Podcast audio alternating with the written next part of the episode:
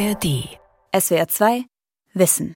In die Romantik und die Blütenpoesie des Bodensees rauschen die Propeller, knattern die Motoren.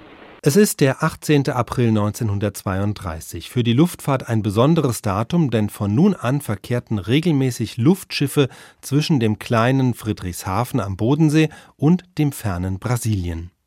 Wir sind im württembergischen Friedrichshafen in der großen Luftschiffhalle des Graf Zeppelin. Dank dem Raum und zeitüberwindenden Rundfunk hören Sie jetzt Dr. Eckener selbst da die Ätherwellen die Länder um den Bodensee freundschaftlich verbinden. Ja, ein transatlantischer Verkehr über eine Strecke von etwa 5000 Meilen nimmt von hier seinen Ausgang. Südamerika und Mitteleuropa sind sich auf drei Tagereisen nahegerückt.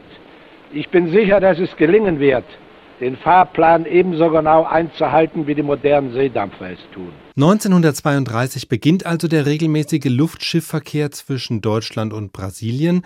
Wir befinden uns in einer Zeit, wo noch immer nicht ganz klar ist, wem nun die Zukunft der Luftfahrt gehören würde, den Zeppelin oder dem Flugzeug. Der Wettlauf zwischen diesen beiden Systemen beginnt Ende des 19. Jahrhunderts und hält einige Jahrzehnte an. Darüber sprechen wir jetzt. Ich bin Gabor Pahl und mein Studiogast ist Jürgen Bleibler vom Zeppelin Museum in Friedrichshafen. Herr Bleibler, ich habe es gesagt, Zeppeline und Flugzeuge oder, wie man damals unterschieden hat, Geräte leichter als Luft und Geräte schwerer als Luft, das war ja eine Parallelentwicklung. Letztendlich war das Luftschiff schon das frühere System. Das Luftschiff gründet ja im 19. Jahrhundert und ist eigentlich eine logische Ableitung aus einem wasserstoffgefüllten Ballon, der ja nicht steuerbar ist. Und es hat sich natürlich nach den ersten Ballonaufstiegen 1783 ist hier das Schlüsseljahr durch die Gebrüder Montgolfier und äh, hat sich der Wunsch eben herausgebildet, dieses Fahrzeug steuerbar zu machen. Das benötigt dafür eine mechanische Antriebsquelle. Letztendlich hat die Luftfahrt in beiden Systemen, sowohl leichter als Luft als auch schwerer als Luft, der schnell laufende Benzinmotor Ende dieses 19. Jahrhunderts möglich gemacht. Ich habe auch deshalb von Parallelentwicklung gesprochen, weil wenn wir jetzt ein paar Jahre zurückgehen ins Jahr 1919, da wird das ganz klar, da fliegt erstmals ein Flugzeug über den Atlantik, nämlich von Neufundland nach Irland und kurz darauf, am 2. Juli 1919, überquert ein Zeppelin ebenfalls den Atlantik, aber in die andere Richtung, von Schottland nach New York. Aber eben zwei Atlantiküberquerungen, eine per Flugzeug, eine per Zeppelin. Ja, das war die absolut erste Non-Stop-Überquerung dieses Atlantiks, wenn man jetzt mal die Richtung außer Acht lässt. Das Flugzeug, mit dem die beiden Briten, Alcock und Brown, dann eben den Nordatlantik überquert haben, war im Grunde ein zweimotoriger Bomber der Royal Air Force, der aber im Krieg nicht mehr zum Einsatz kam. Und die Briten haben dann, Deutschland war ja durch das Ende des Krieges und den Versailler Vertrag mit seinen hochleistungsfähigen Marinelustschiffen draußen aus dem Rennen.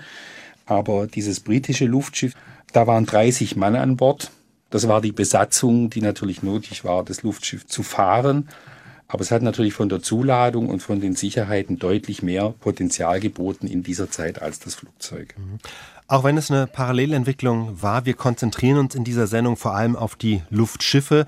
Wir werden nachher auch noch Graf Zeppelin persönlich hören, aber jetzt der Reihe nach. Wir gehen zurück ins Jahr 1899 kurz vor der Jahrhundertwende, denn in diesem Jahr wird am Bodensee das erste Luftschiff gebaut, die LZ1. Wir hören einen, der dabei war, Ludwig Dürr. Er war später Chefkonstrukteur bei Graf Zeppelin. Herr Dr. Dürr, warum wählte nun eigentlich Graf Zeppelin gar den Bodensee für den Bau des Schiffes? Der Graf wollte für sein Schiff eine Halle haben, die sich stets in die Windrichtung einstellte. Er baute sie deshalb schwimmend auf den See die an ihrer Spitze verankert war. So konnte sie die Halle stets in die Windrichtung einstellen. Als weiterer Grund, dass der Graf sich für den Bodensee entschied, war, dass die große Wasserfläche nichts kostete. Und in dieser Halle auf dem Bodensee sollte nun das Schiff gebaut werden. Im Frühjahr 1899 war die Halle fertig und sofort wurde mit der Montage des Schiffskörpers begonnen. Die kleine Gefolgschaft des Grafen fügte Ring an Ring und Träger an Träger. Der Graf selbst verfolgte aufmerksam den Baufortschritt. Er ließ es sich nicht nehmen, auf die schwindelnden Gerüste zu steigen, um sich von der Zuverlässigkeit der Arbeiten zu überzeugen. Nicht Wind und Wetter hielt den Grafen ab, mit seiner Arbeitsschar frühmorgens nach Manzell zu fahren wobei frohe Unterhaltung, Gesang und Mandolinenspiel die Stimmung für das neue Tagewerk schuf. Ja, so war das beim Aufbau des Zeppelins und im weiteren Verlauf dieser Aufnahme berichtet Ludwig Dürr schließlich, wie das Luftschiff zum ersten Mal abhob. Das war dann ein Jahr später im Juli des Jahres 1900. Am 2. Juli war der spannende Moment gekommen, wo das Schiff an seinen Halteseilen Meter um Meter hochgelassen werden konnte, bis das drei Zentner schwere Laufgewicht, das 20 Meter unter dem Schiff hing, frei schwebte. Das Schiff wurde der Atmosphäre überlassen. Die Motoren setzten ein und es nahm das Luftschiff über die Köpfe der Haltemannschaft hinweg seine Fahrt im Äther auf.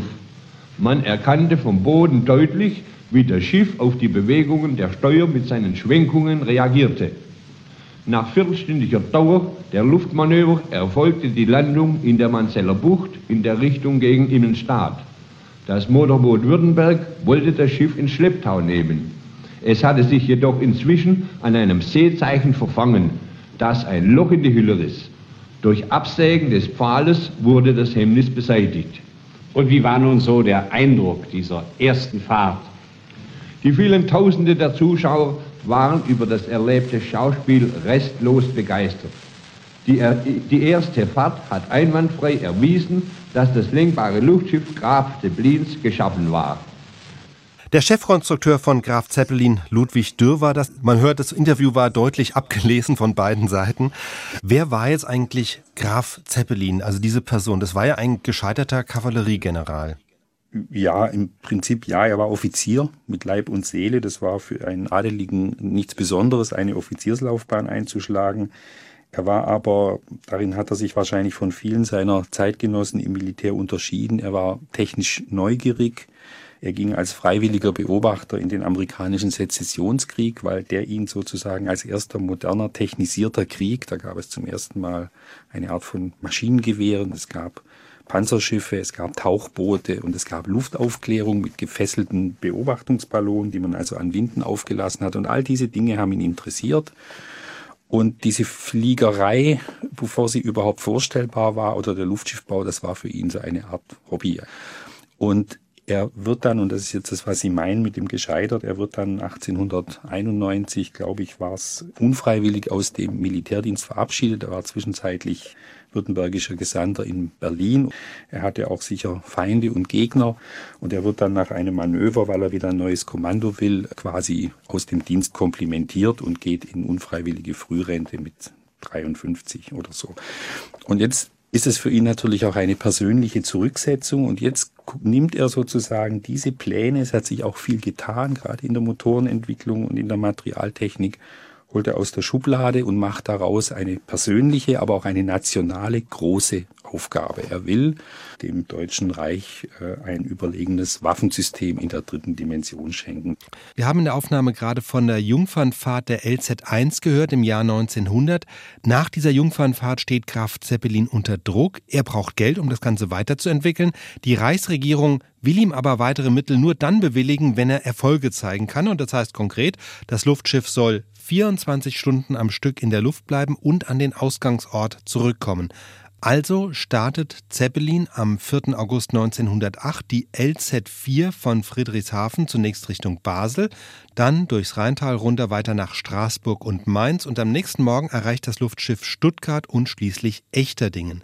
Das war erst eine Sensation und dann eine Katastrophe, denn der Zeppelin geht in Flammen auf. Wir hören zwei Augenzeuginnen, die diesen Sommertag 1908 miterlebt haben. Wir waren die ganze Nacht oben auf unserem Dach das nicht sehr hoch war, mit einer Matratze. Und da haben wir uns aufgehalten und haben den ganzen Horizont abgeschaut, ob wir den Zeppelin nicht sehen. Und endlich ist er erschienen gegen Morgen, da haben wir ihn gesehen als eine silberne Zigarre am Horizont.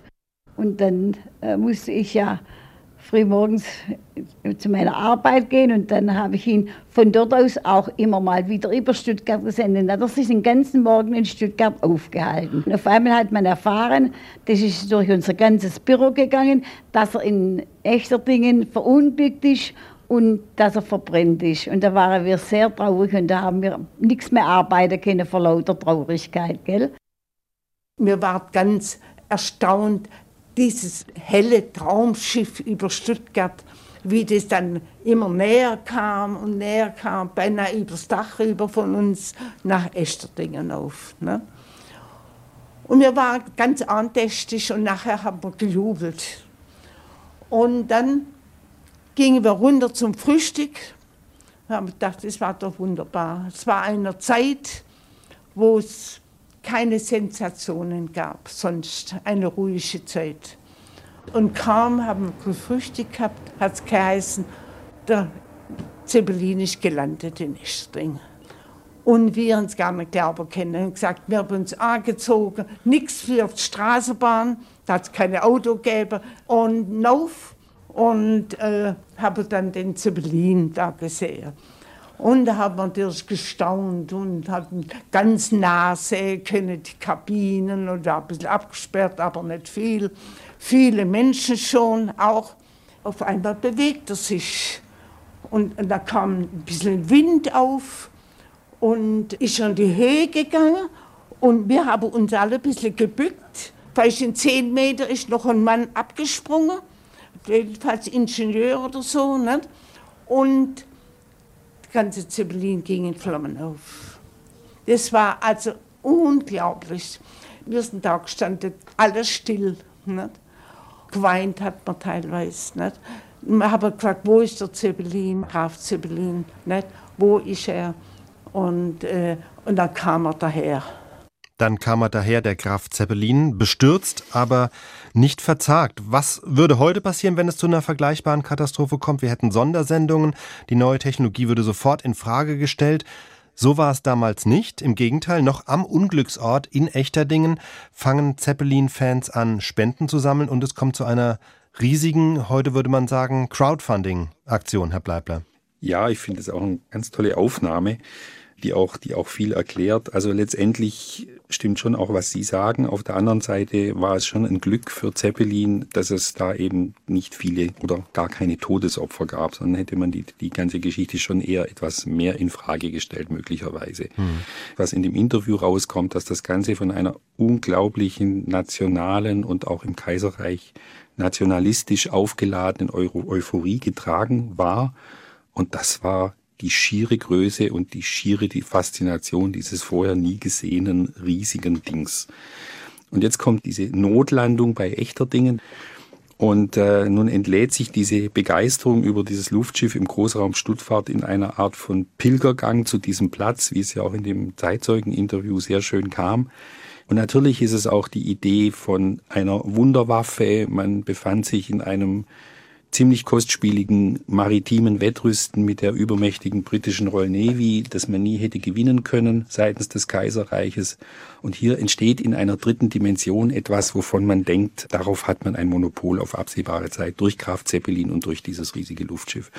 Und natürlich auch in der Sympathie für diesen alten Herrn, denn man muss sich klar machen, im Jahr 1908 war Zeppelin in seinem 70. Lebensjahr, er feierte seinen 70. Geburtstag und war aber der Kommandant an Bord dieses Schiffes, der all diese psychischen und physischen Belastungen, das waren ja Grenzerlebnisse, die die da durchgemacht haben, der das alles eben mit seinen jüngeren Mitbesatzungsmitgliedern geteilt hat und sich natürlich auch selbst als Heros der Lüfte, als Eroberer der Lüfte inszeniert hat. Das entlädt sich in dieser Volksspende. Sechs Millionen Reichsmark, ein unglaubliches Geld und damit konnte Zeppelin letztendlich anfangen, Tochterunternehmen zu gründen, Forschung zu finanzieren, in die Wetterkunde zu investieren, in den Motorenbau. So kam hier der Maybach Motorenbau hierher. So entstand hier der Flugzeugbau, repräsentiert durch Dornier, aber auch durch andere, aber Dornier ist eben heute noch der bekannteste, wo dann ein innovativer Metallflugzeugbau entwickelt wurde und all das gründet sozusagen auf dieser Volksspende. Mhm. Wir hören jetzt Graf Zeppelin endlich, drei Wochen nach dem Unglück, also auch noch 1908, nachdem das Geld zusammengekommen ist und wie er jetzt wieder voller Hoffnung in die Zukunft blickt. Die schließliche Vernichtung des stolzen Fahrzeug durch Stürmes und Feuersgewalt haben das gewonnene Vertrauen nicht mehr zur Erschütterung vermocht. Ganz Deutschland, wie ein Mann entschlossen, die kostbare Errungenschaft festzuhalten, hat sich zu der Tat zusammengetan durch opferfreudige Gaben mir die Vollendung des Begonnenen zu ermöglichen. Meine Luftschiffe werden bald zu den betriebssichersten Fahrzeugen zählen. Ja, da hört man so ein bisschen diesen damals ja durchaus im gängigen nationalistischen Gr Grundton, äh, ganz Deutschland ja. wie ein Mann und so weiter. Graf Zeppelin, Sie haben es gesagt, war ehemaliger General, dachte ans Militär und tatsächlich im Ersten Weltkrieg kamen die Zeppeline ja auch zum Einsatz im Kampf gegen England. Ja, und da sind wir jetzt auch schon wieder in der Frage des Systemvergleichs zum Flugzeug. Natürlich hat das Flugzeug vor dem Ersten Weltkrieg in Deutschland so ab 1912 relativ spät im Verhältnis zu Frankreich dramatische Fortschritte gemacht hinsichtlich der Leistungsfähigkeit. Aber letztendlich war das Flugzeug 1914 immer noch ein ein- oder zweisitziges, in aller Regel einmotoriges Gerät, wo das Militär sich Beobachtungsoptionen, also es ging um die Aufklärung, es ging zum Teil auch schon um Bombenwurf, aber die Zuladung ist eben vergleichsweise gering. Aber große Starluftschiffe, Zeppelin-Luftschiffe hatten 1914 eine Reichweite von 1500 Kilometern etwa mit einer durchaus nennenswerten Zuladung an Bomben, so dass es zum ersten Mal in der Kriegsgeschichte möglich war, die britischen Inseln zum Beispiel direkt durch die Luft zu attackieren. Das wurde mit Zeppelin-Luftschiffen zum ersten Mal versucht. Ende Mai 1915 fielen zum ersten Mal Bomben aus einem Zeppelin-Luftschiff in das Zentrum von London. Und hier beginnt nun ein, eine Entwicklung eines strategischen Luftkrieges, also eine sehr fatale Entwicklung, die natürlich auch im Auge hat, eine Zivilbevölkerung eines Kriegsgegners moralisch, psychologisch unter Druck zu setzen. Das funktioniert irgendwie nur sehr begrenzt. Die Luftschiffe werden immer größer, die Einsätze werden immer schwieriger. Man fährt nur noch in den mondlosen Perioden ein über die britischen Inseln, um selbst nicht gesehen zu werden nach Möglichkeit. Man sieht aber selber auch nichts. Das heißt, das fiel dann eben halt auch mal auf ein Krankenhaus und auf eine Schule. Und die deutschen Luftschiffe waren in der britischen Öffentlichkeit äh, Babykillers. Also es geht dann auch so eine Propagandaschlacht letztendlich los, aber Tatsache ist, und da hat eben auch Graf Zeppelin selber als Person Einfluss drauf, dass während des Ersten Weltkriegs schon ab 1917 das Flugzeug sozusagen diese Rolle übernimmt, weil es leistungsmäßig eben nachziehen kann. Graf Zeppelin selbst stirbt noch während des Kriegs 1917 und er ist somit auch nicht mehr dabei, als nach dem Krieg 1919, wie wir es am Anfang gesagt haben, ein Luftschiff erstmals den Atlantik überquert.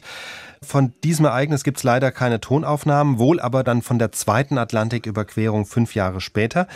Anstelle des verstorbenen Graf Zeppelin hatte nun Hugo Eckener das Kommando und berichtet von der abenteuerlichen Fahrt, wie das Luftschiff über Neufundland und Boston schließlich in New York eintrifft. Die Sonne ging unter und übergoss diese luftige Gebirgswelt mit flammendem Rot und leuchtendem Gelb. Es war eine Märchenfahrt von unvergesslichem Zauber. Als wir nach Dunkelwerden von unserer Höhe durch Wolken und Nebel in die Nacht hinunterstießen, sahen wir uns unten über einer weiß schäumenden, tobenden See. Um vier Uhr überflogen wir das schlafende Boston und scheuchten durch den Donner unserer Motoren die Bewohner aus den Betten. Um sieben Uhr lagen wir vor dem Hafen von New York. Es empfing uns unter dem Heulen von 10.000 Sirenen Begeisterung des amerikanischen Volkes, das in uns, dem deutschen Volke, eine erste Huldigung nach dem Kriege dazu bringen, sich entschlossen hatte. Hugo Eckener über die zweite Transatlantiküberquerung. Dieser Hugo Eckener, Herr Bleibler, wenn ich in unser Hörfunkarchiv schaue, gibt es von dem sehr, sehr viele Aufnahmen. Der war schon sehr mediengewandt. Ja, das hört man ja auch an seiner Sprache. Also das ist ja, man, man, hört ihm gern zu. Das ist sehr, sehr blumig, sehr episch, sehr eindrucksvoll, wie er das beschreibt. Also auch sehr inszeniert und, und das weckt natürlich dem damaligen Radiohörer ähm, unglaubliche Sehnsucht an, an solchen Entwicklungen teilzuhaben. Und Eckener hat eben auch erkannt, als einer der wenigen, er wurde da innenpolitisch auch angegriffen dafür, dass ein Luftverkehr letztendlich etwas ist, was auf internationalen Kooperationen nur basieren kann und nicht auf nationalistisch eingeengtem Denken. Und was Eckener nun sehr virtuos gemacht hat, er baute diesen L-126, das wäre auch politisch gar nicht anders möglich gewesen, als Passagierluftschiff. Und es waren amerikanische Offiziere als Passagiere an Bord, Abnahmeoffiziere. Und er führte sozusagen auch durch diese Bilder, es gab auch Filmaufnahmen über der Skyline von New York und dem Hafen, die dann in die Wochenschau-Kinos liefen. Und das sind gesuchte Emotionen und gesuchte Bilder um einer Öffentlichkeit, vor allem auch in Amerika, zu zeigen, was für Möglichkeiten so ein Verkehr bieten konnte. Jetzt kommen wir ins Jahr 1929, also nochmal fünf Jahre später als diese zweite Transatlantiküberquerung, die erste Weltumfahrung eines Zeppelins, wieder unter der Leitung von Hugo Eckener. Und mit dieser Weltumfahrung, das sagte Eckener später mal in einem Interview, wollte er sowohl die Leistungsfähigkeit des Luftschiffs unter Beweis stellen, als auch weitere Navigationserfahrungen sammeln. Eine Fahrt um die Welt, auf der wir mehrere Kontinente und Meere zu überqueren haben würden, schien mir in beiden Beziehungen besonders wertvoll und ergebnisreich werden zu müssen. Ja, weshalb wählten Sie nun scheinbar den scheinbar ungewöhnlichen und langen Weg über Nordsibirien? Es gibt drei Wege. Der erste führt südlich von den hohen Gebirgen Mittelasiens über Persien, Vorder- und Hinterindien. Er ist aber sehr weit, fast 15.000 Kilometer lang. Er schied deshalb von vornherein aus der Betrachtung aus. Der zweite Weg, der kürzeste, führt über den Baikalsee und weiter über die Mandschurei direkt nach Japan. Aber er ist im Hochsommer fast ungangbar. Der dritte Weg führt über Nordsibirien.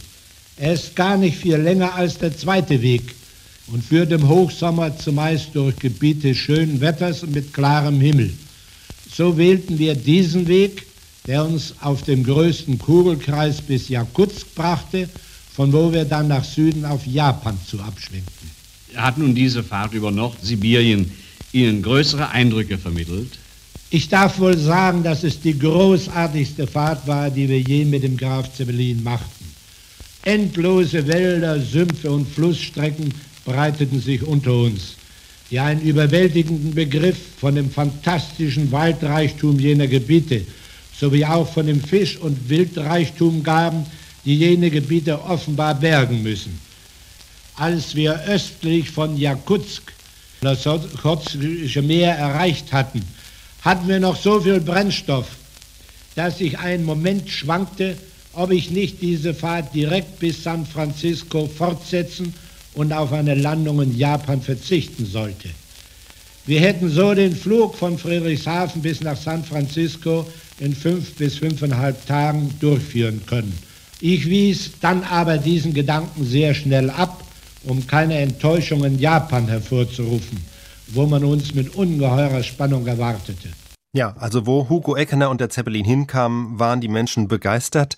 Fürs Militär waren die Zeppeline seit dem Ersten Weltkrieg weitgehend uninteressant geworden, bis auf ein paar Ausnahmen, von denen Sie gesprochen haben. Deshalb setzt Eckener auf die zivile Luftfahrt. In den 30er Jahren kam es auch zu einem Regelbetrieb im Luftverkehr zwischen Amerika und Europa, Herr Bleibler. Die Machtübernahme durch die Nazis hat daran erstmal nichts geändert. Nein, ganz im Gegenteil. Sie haben vorhin immer von, von den Zeppelinen geredet. Mhm. Man muss sich klar machen, es war halt ein Schiff, Aha, der Graf Zeppelin, ja. der LZ 127, der 1928 fertig gebaut wurde, mit dem Eckner die Weltfahrt gemacht hat, die fantastische, mit dem er die Arktisfahrt gemacht hat und der dann ab 31, 32 diesen regelmäßigen Südamerika-Dienst aufgenommen hat. Das Schiff hatte eine Besatzung von 40 Mann und konnte 20 Passagiere befördern, also wirtschaftlich ein schwieriges Thema. Um da einen Schritt weiter zu gehen, wollte er dann unbedingt einen regelmäßigen Fahrdienst aufmachen. Dazu hat er sich den Südatlantik ausgeguckt. Aber letztendlich das große Ziel Eckeners war der Nordatlantik und davor wurde dann ab 1929 begonnen, ein neues, deutlich größeres Schiff zu entwickeln. Und das wurde dann die LZ 129 Hindenburg, die 1936 fertiggestellt wurde die dann auch nach Südamerika fuhr, aber die letztendlich von ihrer Auslegung vor allem für diesen sehr lukrativen Nordatlantikmarkt, wo auch die härteste Konkurrenz war, weil hier die schnellsten Schiffe unterwegs waren. Und mit dieser Hindenburg gelang es dann ab 36 die Fahrzeiten der schnellsten ähm, Luxusliner, also die Queen Mary oder die Normandie, die da fuhren, deren Fahrzeiten äh, gut zu halbieren. Aber die Hindenburg fuhr ja bekanntermaßen im Grunde nur ein Jahr, hm. weil sie ja im Mai 37 in Lakehurst verbrannt ist. So, genau darauf kommen wir jetzt zu sprechen, auf diese große Katastrophe von Lakehurst 1937. Äh, Lakehurst liegt bei New York. Die Hindenburg war das größte Luftschiff überhaupt und hatte ja zunächst mal eine relativ ruhig verlaufende Linienfahrt von Frankfurt am Main über den Atlantik hinter sich. 97 Personen sind an Bord. An der amerikanischen Küste gibt es dann aber eine Gewitterwarnung, dadurch verzögert sich die Landung und als der Zeppelin dann Lakehurst erreicht, entzündet sich der Wasserstoff im hinteren Teil des Luftschiffs. Es sank zu Boden und durch die Flammen entzündet sich schließlich auch der Dieselkraftstoff, mit dem der Motor betrieben wird. Von dieser Katastrophe existiert die berühmte Live-Reportage von Herbert Morrison, der eigentlich über eine glückliche Landung berichten will und plötzlich in völlige Verzweiflung gerät. Und diese Verzweiflung wird spürbar in diesem folgenden Bericht, auch wenn Sie den englischen Worten vielleicht nicht immer folgen können. It's starting to rain again. The rain had uh, slacked up a little bit. The back motors of the ship are just holding it uh, just enough to keep it from. It bursts into flame. It bursts and it's falling. It's crashing. Watch it. Watch it. Watch it. Out of the way. Get out of the way. Get it, Charlie. Get it, Charlie. It's crashing and it's crashing. It's crashing terrible. Oh my! Get out of the way, please. It's burning, bursting into flames, and and it's falling on the mooring mast and all the folks between it. This is terrible. This is one of the worst catastrophes in the world. Oh, it's it's, it's, it's, it's 20 oh, four or five hundred feet into the sky. It, it's a terrific crash, ladies and gentlemen. The smoke and the flames now, and the flame is crashing to the ground, not quite to the mooring mast. All the humanity and all the passengers screaming around here. Honestly, I, I can hardly breathe. I, am going to step inside where I cannot see it. Charlie, that's terrible. I, I, listen, folks, I, I'm going to have to stop for a minute because I've lost my voice. This is the worst thing I've ever witnessed. Das sei das Furchtbarste, was er je erlebt habe, sagt Herbert Morrison noch, bevor er das Aufnahmegerät erstmal abschaltet. Bei dieser Katastrophe kommen 35 Menschen ums Leben. Bei dieser Explosion, Herr Bleibler, bedeutete Lakehurst dann erstmal das Aus für die Luftschifffahrt?